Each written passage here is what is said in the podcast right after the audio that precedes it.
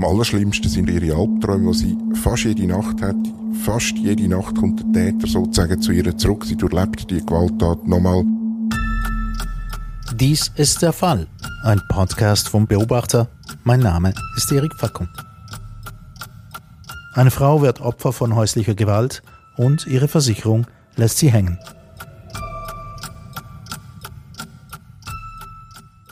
Daniel hat in einer Geschichte, die heißt äh, Fast getötet und dann links liegen gelassen. In der Geschichte geht es um eine Frau. Man sagt ihre Susanne Keller, richtig heißt sie nicht so. Äh, wir haben es schon gesagt, ein Fall von häuslicher Gewalt. Kannst du den Fall mal schildern? Das Ereignis geht zurück auf den November 2011. Äh, die Ehe von der Frau Keller ist äh, schon dort äh, stark belastet gewesen. Er ist alkoholabhängig ähm, gewesen. Es hat aber bis jetzt, bis dahin noch nie körperliche Gewalt gegeben. Mhm. An dem Morgen, im November 2011, hat er Sex wollen, sie nicht. Und dort ist er komplett durchgedreht. Er hat äh, seine dortmalige Frau malträtiert, äh, während mehr als 30 Minuten auf grausame Weise. Sie hat äh, Todesangst durchlebt und hat eigentlich nur durch Zufall überlebt. Mhm. Und was ist dann passiert? Ist er angeklagt worden? Ja, er ist angeklagt worden. Er ist auch verurteilt worden vom Kantonsgericht St. Gallen. Das ist äh, drei Jahre später gewesen. 2014 hat er fünf Jahre bekommen wegen versuchter vorsätzlicher Tötung. Die Strafe ist äh, mit einer stationären Massnahme vollzogen worden. Er ist dann zurück in seine Heimat nach Deutschland und Susanne Keller hat ihn seither, seit dem Ereignis, nie mehr gesehen. Mhm, der hat sich scheiden lassen, nehme ich jetzt mal an. Die haben sich scheiden lassen. Das hat dann äh, Frau Keller auch in äh, finanzielle Bedrängnis gebracht, zu allem Mannen noch. Ähm, aber eben, er ist, es ist kein Kontakt mehr vorhanden. Sie hat übrigens auch Kontakt zu ihren drei gemeinsamen Kindern nicht mehr. Die haben sich von ihr wie verabschiedet. Äh, das ist eine weitere Belastung. Mhm, eben. Und du hast gesagt, es gibt noch andere, andere Baustellen bei der Susanne Keller. Was sind jetzt die Folgen gewesen von dieser Geschichte? Körperlich ist es ihr bald wieder besser gegangen, aber die psychischen Folgen äh, von, dem, äh, von dieser Gewalttat sind sehr weitreichend gewesen. Sie hat eine schwere posttraumatische Belastungsstörung erlitten. Dazu sind depressive Episoden gekommen. Sie hat mehrmals müssen in eine Klinik. Ähm, und all die Sachen, äh, die Frau leidet bis heute, zwölf Jahre später. Sie hat Mühe, sich konzentrieren. Sie ist immer müde, hat oft Kopfweh. Äh, am allerschlimmsten sind aber ihre Albträume, die sie fast jede Nacht hat. Fast jede Nacht kommt der Täter sozusagen zu ihr zurück. Sie durchlebt die Gewalttat nochmal eine riesige Belastung. Mhm, also ihre Mann kommt im, im Schlaf wieder zu ihr. Ähm, ist sie dann überhaupt arbeitsfähig? Ja, das ist sie. Es hat, äh, das Ausmaß für ihre Arbeitsfähigkeit hat im Laufe der Zeit immer ein bisschen geändert. Es ist immer ein bisschen besser geworden. In den letzten Jahren hat sie ein 60% Pensum äh, gehabt und hat das bis heute. Äh, sie ist im Pflegebereich tätig. Mhm.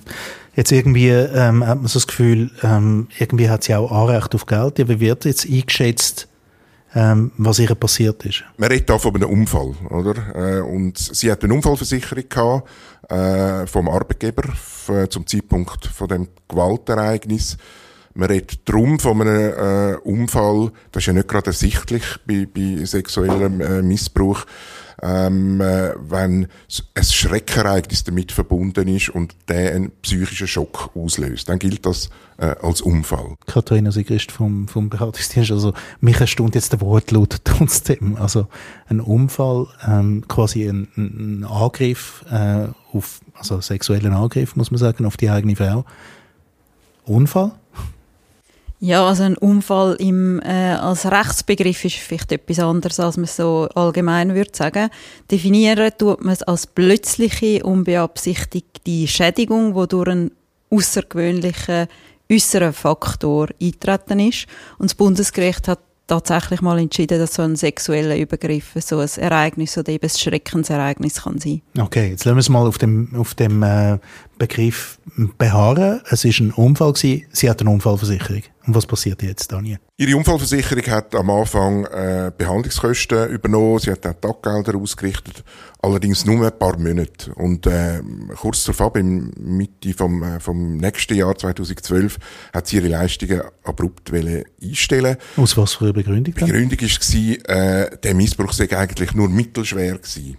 Weil Frau Keller hätte früher ja schon verbale und psychische Gewalt durch ihre Mann müssen erdulden. Ich finde die Argumentation sehr zynisch. Mm, also, ja, kann sich eine Versicherung dann äh, einfach so aus der Verantwortung nehmen, Katharina?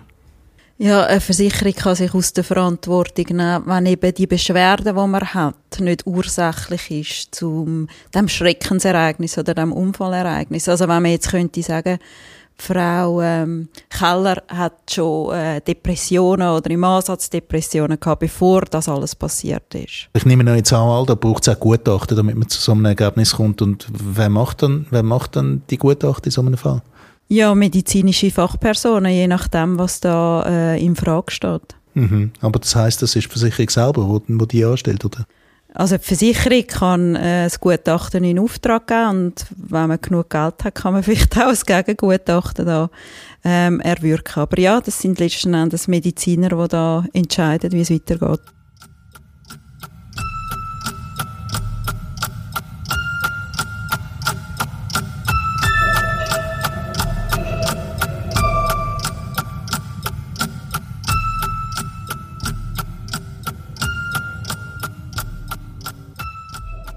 Und jetzt wird weiter abgeklärt im Fall Keller. Es war tatsächlich so, gewesen, äh, die Versicherung hat äh, mit Gutachten wollen anweisen, dass sie nicht oder nicht mehr leistungspflichtig ist. Äh, es ist immer um die Frage der Kausalität äh, gegangen. Ähm, sind die psychischen Probleme mit dieser Gewalttat direkt die Folge davon?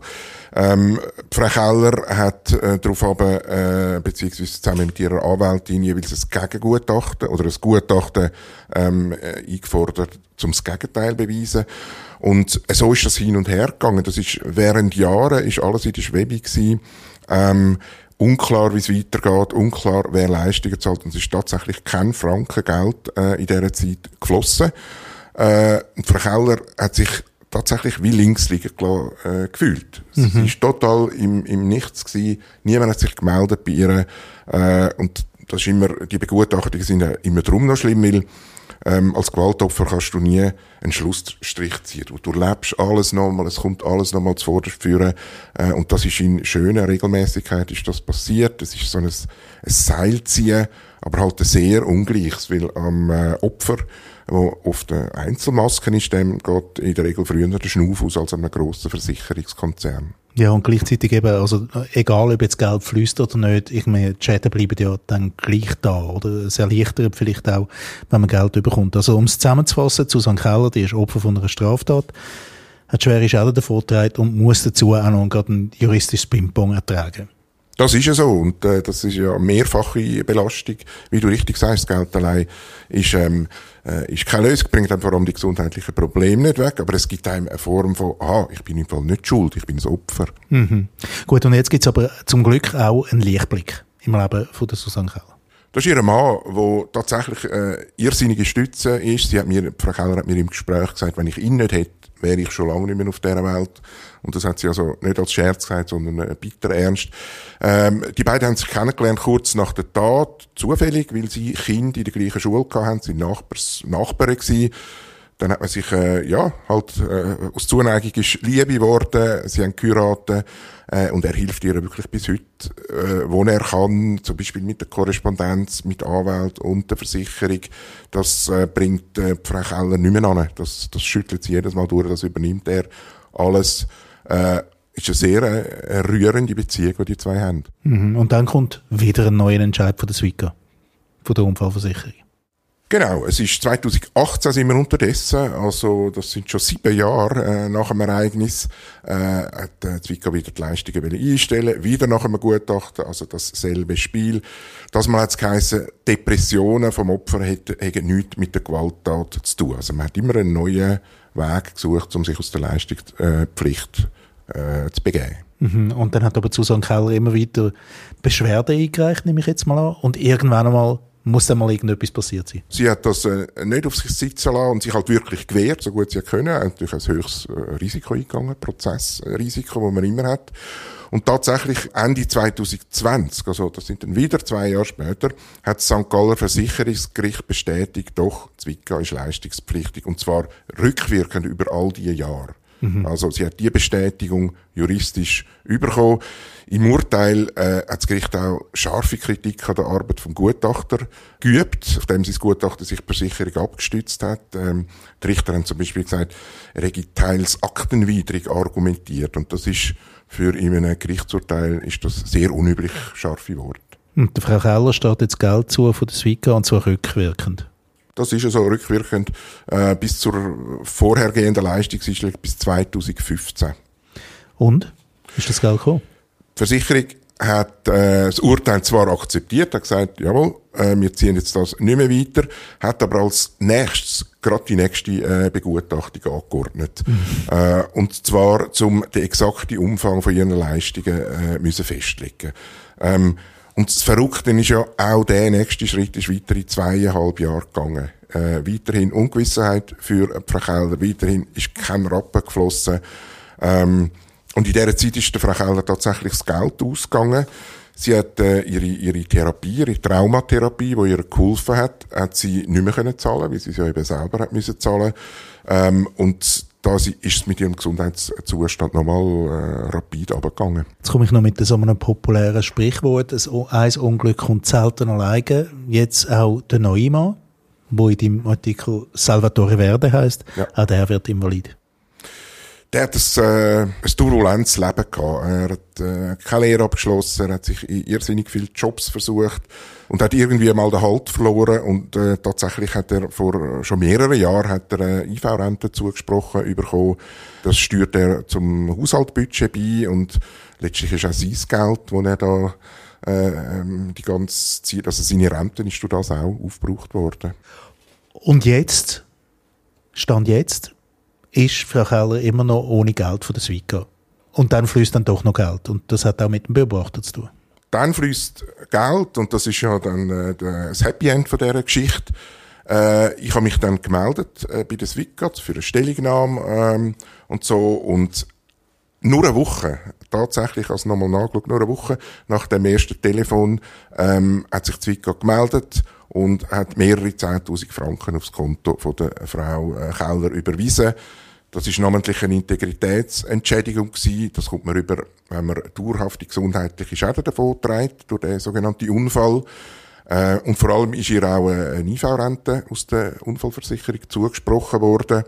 Und Behandlungskosten äh, sind entschädigt worden, auch das wieder rückwirkend. Also, es ist unglaublich schnell gegangen. Ich habe dann auch nachgefragt äh, bei der Swika, ja, hört mal, jetzt ist das jahrelang, haben wir äh, so ein Powerplay gemacht, jetzt geht's innerhalb von einer Woche. Und dann hat sich gezeigt, das Dossier von der Frau Keller ist bei ihnen äh, monatelang umgelegen. Hm. Man hat sich nicht darum gekümmert. Es hätte schon viel früher können passieren Man hat die Frau einmal mehr einfach vergessen. Das hat mich so typisch gedunkt.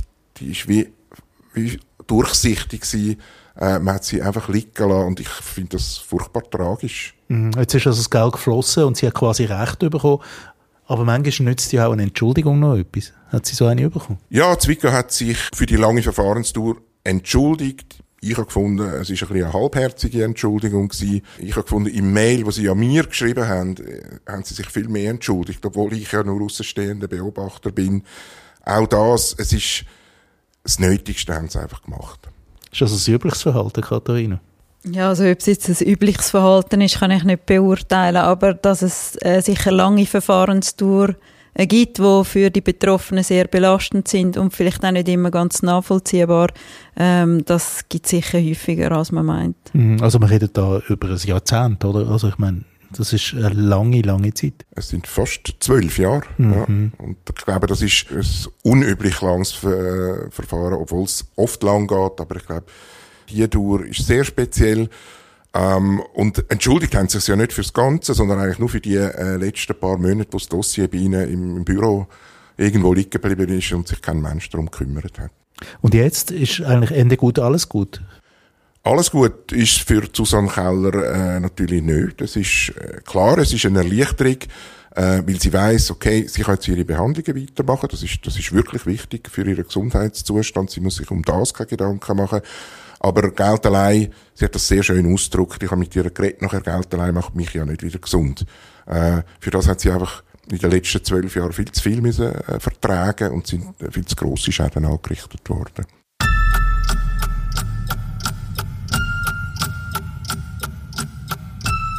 Der Fall, ein Podcast vom Beobachter. Produktion Eric Facon und Emanuela Kählin. Nachzulesen ist diese Episode im Heft vom 4. August 2023. Haben Sie Fragen oder Anmerkungen? Schreiben Sie uns an podcast.beobachter.ch. Diesen Podcast können Sie überall abonnieren, wo Sie Ihre Podcasts beziehen.